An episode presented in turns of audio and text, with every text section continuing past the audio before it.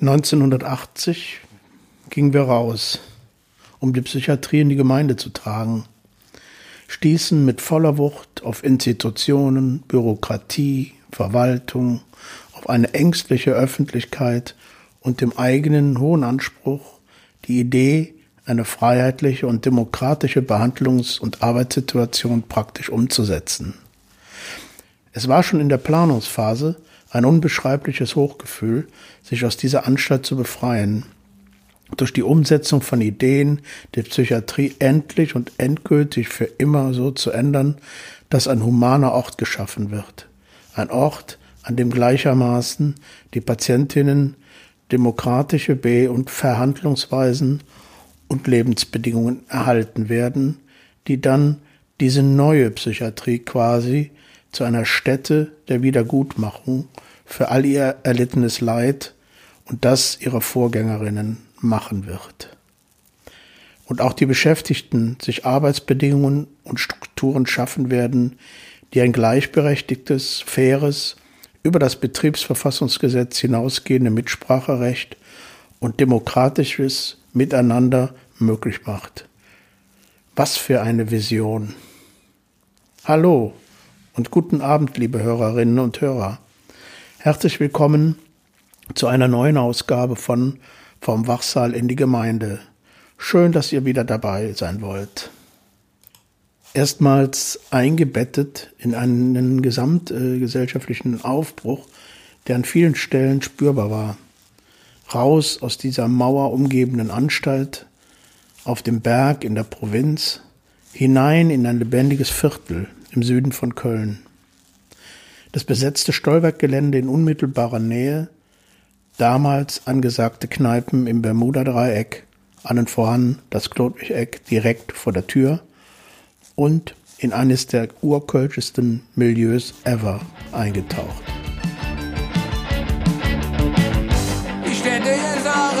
Noch an dir. Weil du hast mich tatsächlich fasziniert. Komm, sicher, erzähl nix. Du machst halt einmal die Schlusstricks. Ja nicht, dass du nicht durchblickst.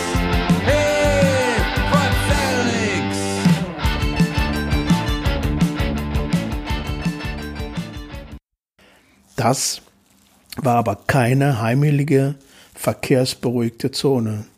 Es war ein stolzes Fädel, in dem eine Mischung in der Bevölkerung aus alteingesessenen Kölnerinnen, hinzugezogenen Migrantinnen mit einem großen Anteil italienischer, aber auch türkischer, griechischer und anderer Herkunft und Menschen aus dem sogenannten links-alternativen Milieu, Lebensstilmigrantinnen, zu gleich großen Anteilen lebte und mit, mit mittlerweile stark variierenden Wünschen und Bedürfnissen an ihr Viertel.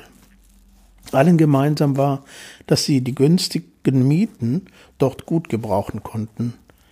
Doch war das Severinsviertel, die Südstadt, bereits seit 1970 ausgewiesenes Sanierungsgebiet mit großen Umbauplänen der Stadtverwaltung, Spekulantentum und als Gegengewicht die Bürgerinitiative Bisa. Die ganze Wertigkeit doch. Wenn ich das stehst bei jedem Wort, wenn ich das. Und wenn ihr still seid dann noch. Weil ihr Moral nennt, das ist für mich krank. Weil ihr normal nennt, das doch. Ideal aller diesen Verstand. Wie ihr Gebruchtempo durch. Seht ihr Scheuklappenblick. Schon größer sind.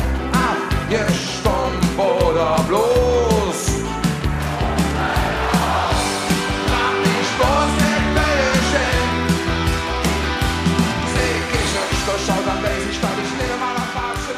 Im Mai 1980 war die Besetzung des im Kern der Sanierung stehende riesengroße Stolberggelände, die ehemalige Schokoladenfabrik, die dieses Arbeiterviertel über Jahrzehnte stark geprägt hatte. Ein deutlicher Ausdruck der großen Verunsicherung und des Widerstands gegen die immer weiter fortschreitende Gentrifizierung, wie man diesen Verdrängungsprozess in seiner negativen Ausprägung vornehmen nennen sollte. Und dann noch das. 1979, 80, eine kleine Gruppe Menschen, die ein Projekt in diesem Viertel planten, was durchaus Potenzial hatte, die beschriebene Verunsicherung noch zu vergrößern. Die alteingesessene und seit einiger Zeit zugemachte Frauen- und Geburtsklinik mitten im Severinsviertel, in dem viele Kölnerinnen ihre Kinder zur Welt gebracht hatten, auch Mitglieder unserer Gruppe geboren waren, war gekauft worden, um eine psychiatrische Tagesklinik zu eröffnen. Mitten in diesem Milieu. Wir fanden eine anscheinend von jetzt auf gleich verlassene Klinik vor. Alle Instrumente eines Kreissaales und einer Gynäkologie vorfindend, die Räume unverändert, der Geist und die Verbitterung allgegenwärtig zu spüren, diese Klinik aufgegeben haben zu müssen. Ich hatte großen Respekt gespürt vor den Kolleginnen, die hier ihren Dienst und ihre Ideale quittieren mussten. Und ich weiß nicht ganz genau, aber noch mehr Ehrfurcht vor dem, was wir vorhatten. Wir hatten ernsthaft vor, mitten in einem dicht besiedelten Großstadtviertel eine alternative freiheitliche Psychiatrie zu installieren, ohne uns zu diesem Zeitpunkt schon klar und einig zu sein, wie das genau gehen kann. Ich glaube, die Konfiguration der ersten Apple-Computer war ein Dreck dagegen, aber zumindest nicht komplizierter und komplexer. Für solch ein Projekt sind überall in der Republik, aber eben auch in Köln, eine Menge Beziehungen erforderlich. Finanzierung, Baugenehmigung und die Überzeugung maßgeblicher Gesundheitsbehörden und der Politik bedurfte des berüchtigten Kölner Klüngels. Zum Glück war Köln und NRW damals noch sehr sozialdemokratisch und die Kontakte waren gut geölt, um nicht zu sagen geschmiert. Ohne diese Beziehungen in unserer Gruppe wäre ein solches Unterfangen nicht möglich gewesen. Grundstück in bester Innenstadtlage, Sanierungsgebiet obendrein, ein Finanzvolumen von 5,6 Millionen D-Mark, behördliche Herausforderungen, den Typ Tagesklinik neu einzuordnen, Klinik oder was? Und eine therapeutische Konzeption zu entwerfen, die allen damaligen modernen sozialpsychiatrischen Erkenntnissen kritisch gerecht wird und sich auf eine unbekannte öffentliche Reaktion einsteuern sollte, wenn Psychiatrie ins Fädel kommt.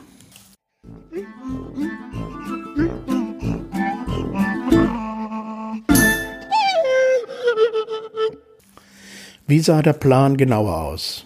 Als Träger der Tagesklinik war ein Verein gegründet worden, Aktion Gemeindepsychiatrie e.V., in dessen ersten fünfköpfigen Vorstand sich dann auch wichtige öffentliche Personen wiederfanden.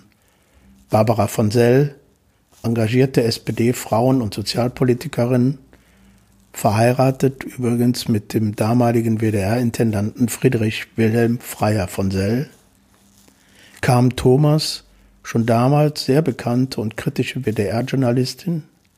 Später sollte noch Kaspar Kuhlenkampf folgen, der ja als wichtiger Protagonist der Psychiatriereformbewegung und Vorsitzender der Psychiatrie-Enquete und später auch Chef des Landschaftsverbands Rheinland bekannt war. Es war nicht verwunderlich, dass bei hochkarätiger Besetzung wichtiger Funktionen in diesem Projekt Tagesklinik Köln auch die NRW-SPD-Regierung das Tagesklinikprojekt gerne euphorisch als sozialdemokratisches Modell und in der Nähe der demokratischen Psychiatrie Italiens sehen wollte. Und auch mit einer gewissen Erleichterung betrachtet, war doch die skandalöse und mit viel politischen Versäumnissen behaftete Schließung der psychiatrischen Klinik Brauweiler gerade erst mal zwei Jahre her. Aber was machte eigentlich das Projekt denn so interessant? Da gibt es und gab es verschiedene Ebenen. Die Lage der Klinik inmitten eines Großstadtviertels ist unbestritten ein herausragendes Kriterium und der sichere Hinweis auf jeden Fall räumlich in die unmittelbare Nähe der Gemeinde angekommen zu sein Und das erfüllte einen ganz wesentlichen Anspruch der vier Hauptempfehlungen der Psychiatrie-Enquete. Ja, und das Behandlungskonzept natürlich. Hier grob skizziert. Multiprofessionell zusammengesetzte Teams, also Pflegedienst, Ärztinnen, Sozialarbeiterinnen, Ergotherapeutin, Stationshilfe, bieten mit einer psychotherapeutischen, milieutherapeutischen Grundhaltung und den Instrumenten der Sozialarbeit, Ergotherapie und medikamentösen Therapie Menschen mit psychischen Erkrankungen die Möglichkeit, sich in und auch außerhalb von Krisen freiwillig behandeln zu lassen. Dazu standen eine Institutionsambulant, Ambulanz, eine sukzessiv vier tagesklinische Einheiten mit 56 Plätzen und zunächst eine und später dann zwei stationäre Einheiten zur Verfügung. Diese Aspekte erfüllten eine weitere wichtige Empfehlung der Enquete. Als dritte Ebene betrachte ich die Betriebsstruktur und Organisation. Es sollte eine weitgehende Mitbestimmung und Mitgestaltung der Belegschaft über das Maß des Betriebsverfassungsgesetzes hinaus und auch ein Mitspracherecht der Patientinnen mit Hilfe von Gremien erfolgen. Natürlich mussten die erforderlichen Krankenhausgesetze, nach denen unter anderem auch eine Betriebsleitung aus dem ärztlichen, pflegerischen Dienst und der Verwaltung erforderlich war, installiert werden. Das Dreigestirn. Formaljuristisch gab es also die klassische Hierarchie, wie in jedem herkömmlichen Krankenhaus, wie in der Anstalt auch.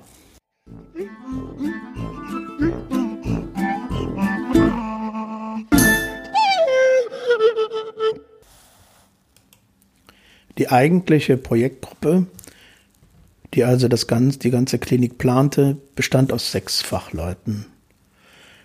Die waren verantwortlich für die Erstellung der Konzepte. Therapeutisches Konzept, Raumkonzept, Organisationskonzept. Hier fand die Diskussion statt, in welche Richtung sich diese Konzepte entwickeln. Obwohl alle aus, dem gleichen, aus den gleichen Arbeitszusammenhängen und mit ähnlicher institutioneller Erfahrung daherkamen, nämlich der Anstandspsychiatrie eines rheinischen Landeskrankenhauses, mit Ausnahme des späteren ärztlichen Leiters, der zusätzlich eine universitätsklinische Sozialisation aufwies, und alle auch in dem bundesweiten Reformdiskurs standen, konnte man nicht davon ausgehen, dass wir alle das Gleiche erreichen wollten. Da waren unterschiedliche äh, therapeutische und versorgungspolitische Richtungen und Haltungen vertreten, wie eine psychoanalytisch orientierte oder mehr soziotherapeutische Ausrichtung des Behandlungskonzepts. Die Tatsache, dass im Grunde die Mehrheit in der Projektgruppe soziotherapeutisch und sozialpsychiatrisch äh, eingestellt war und von Beginn an auch ein Behandlungskonzept für Menschen entwickeln wollte, die nicht freiwillig, sondern zwangseingewiesen wurden. So wollte man ein Open-Door-Konzept für diese Gruppe anwenden.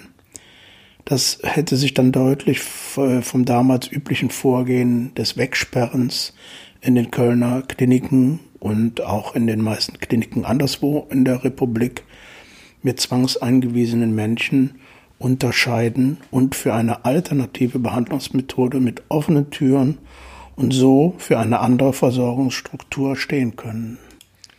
Nach den vorherigen Erfahrungen in der Anstalt mit ihren vielfältigen Gewaltmechanismen und deren üble Auswirkungen auf die einzelnen Patientinnen war diesen Mitgliedern der Projektgruppe eine Gewaltfreiheit des professionellen Handelns in der Begegnung mit Menschen in psychischen Ausnahmezuständen ein zutiefst menschliches und gesundheitspolitisches Anliegen. Die Planung für dieses Projekt lief ja seit einiger Zeit, schon als alle noch gemeinsam in der Großklinik, in der Großklinik arbeiteten. Doch äh, desto näher die Realisierung und konkrete Umsetzung des Projekts rückten, desto höher wurde der Druck, eine Entscheidung über die Ausrichtung, also über die tatsächliche Ausrichtung des Konzepts zu fällen und die Auseinandersetzungen wurden heftiger. Da mittlerweile auch eine politische Aufmerksamkeit auf dieses Projekt lastete, schon eine Menge öffentliches Geld im Spiel war und das Risiko, dass kurz vor Umsetzung des Projekts noch ein Scheitern möglich wäre, machte alle Beteiligten im näheren Umfeld, also Vorstand des Trägervereins und Projektgruppe selbst, extrem nervös. Die Konstruktion, wie und wer in dieser Phase des Projekts überhaupt rechtsverbindliche Entscheidungen treffen konnte, war denn auch gar nicht kompliziert. Die Projektgruppenmitglieder waren ja sehr eng miteinander und bisher lief alles auf Vertrauen zueinander. Und das meiste auch einvernehmlich. Damit war jetzt Schluss. Die Projektgruppe hatte kein formales Entscheidungsrecht und nicht mal ein Beteiligungsrecht an einer Entscheidung. Am Ende der Planungsphase sollte die Projektgruppe dem Vorstand ein Konzeptpapier vorlegen, das jetzt aber anders aussehen sollte, als es der designierte ärztliche Leiter wollte. Dieser war aber als einziger, als einziges Mitglied der Projektgruppe auch Mitglied des Vorstands. So kam es, wie es kommen musste. Das Konzeptpapier wurde einseitig geändert und sah jetzt vor, eine Institutsambulanz, vier tagesklinische und zwei stationäre Einheiten zu errichten und ausschließlich die freiwillige Behandlung und im Konzept war keine alternative Behandlung für die Gruppe der Zwangseingewiesenen mehr vorgesehen. Das Konzept wurde so völlig legal und gültig vom Vorstand verabschiedet. Ende der Veranstaltung. Dieser Spruch stand schon bei unserer ersten Besichtigung der alten Klinikräume auf einer Tafel, niedergeschrieben wohl von einer Kollegin, die ihren Dienst quittieren musste, in der pleite gegangenen Frauenklinik.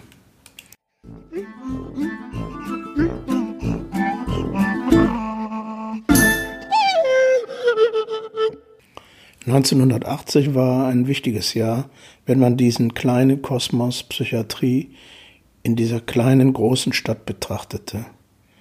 1980 geschah auch anderswo in einer großen Stadt Bedeutsames.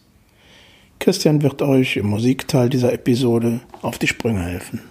Ja, liebe Leute, heute hat sich Christian wieder mit allergroßer Mühe hier durch die ganzen Lockdown-Einschränkungen in die Severinstraße geschlagen. Und äh, ich weiß ja mal wieder, was heute kommen wird, aber heute wird's richtig spannend. Christian, ja. sag mal. Ja, hallo, liebe Hörerinnen und Hörer. Im Oktober dieses Jahres wäre er 80 Jahre alt geworden. John Lennon, Gründungsmitglied der legendären Beatles und somit Urgestein der populären Rock- und Popmusik. Und am 8. Dezember 1980 leider viel zu früh durch ein Attentat ums Leben gekommen.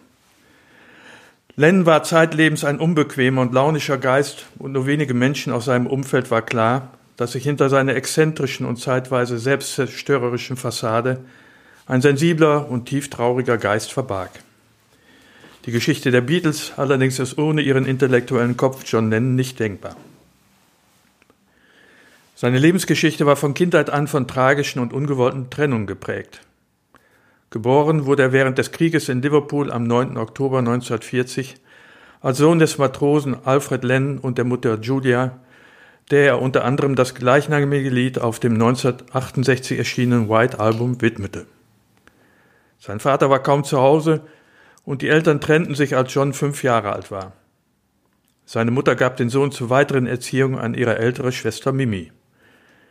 Erst einige Jahre später hatte der Sohn wieder regelmäßigen Kontakt zu seiner Mutter, die sehr musikalisch war, ihm in dieser Zeit das Banjo-Spielen beibrachte und von der aus sich die Begeisterung zu der aufkommenden Rock'n'Roll-Musik auf den jungen John übertrug.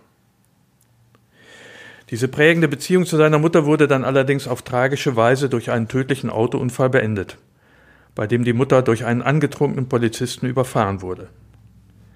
Nach der Trennung seiner Eltern war dies ein weiteres traumatisierendes Erlebnis für den 18-jährigen Teenager. Seinen Verlust und seine Verzweiflung brachte in den darauffolgenden Jahren durch übermäßigen Alkoholkonsum und aggressiven Verhalten zum Ausdruck. Eine Wesensart, die auch in späteren Jahren immer wieder zum Ausdruck kam. In dieser für ihn schwierigen Zeit kam er dann in Kontakt zu Paul McCartney, der nur zwei Jahre zuvor ebenfalls seine Mutter verloren hatte. Diese Gemeinsamkeit, verbunden mit der sich entwickelnden Liebe für die damalige Rockmusik, war der Grundstock für die darauffolgende Bandkarriere, zu der dann in den Anfangsjahren auch Stuart Sutcliffe gehören sollte. Ein enger Freund von John und ebenfalls eine derjenigen Personen, die er wiederum einige Jahre später in Hamburg durch einen tragischen Tod verlieren sollte. Die traumatischen Trennungserfahrungen und der steigende Erfolgsdruck auf die Beatles in den Folgejahren blieben bei dem sensiblen Musiker nicht ohne Auswirkungen. Schon in dem 1965 erschienenen und hauptsächlich von John Lennon komponierten Lied Help brachte er dies musikalisch zum Ausdruck. In einem seiner letzten Interviews im Jahr 1980 bestätigte er die große Unsicherheit, in der er sich damals befunden hatte und die er in dem Song verarbeitete. Zitat, das war eben nur ich, der Help sang. Und ich habe es genauso gemeint. So much younger than today.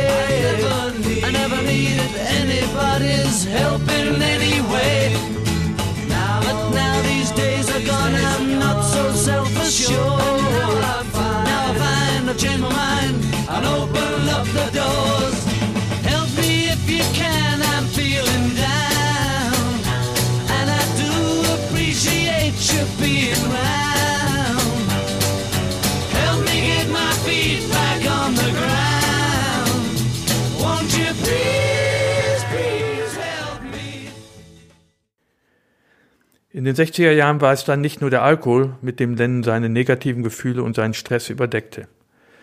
Schon in der gemeinsamen Zeit mit den Beatles kamen Marihuana und LSD dazu, später dann auch Kokain und Heroin.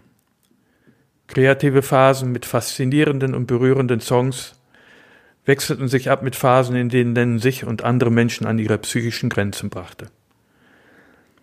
Eine mehrere Monate dauernde Sauftour mit anderen Popgrößen wie Keith Moon oder Harry Nielsen bezeichnete Lennon später als Lost Weekend, in der Anspielung an das gleichnamige Alkoholiker-Drama von Billy Wilder.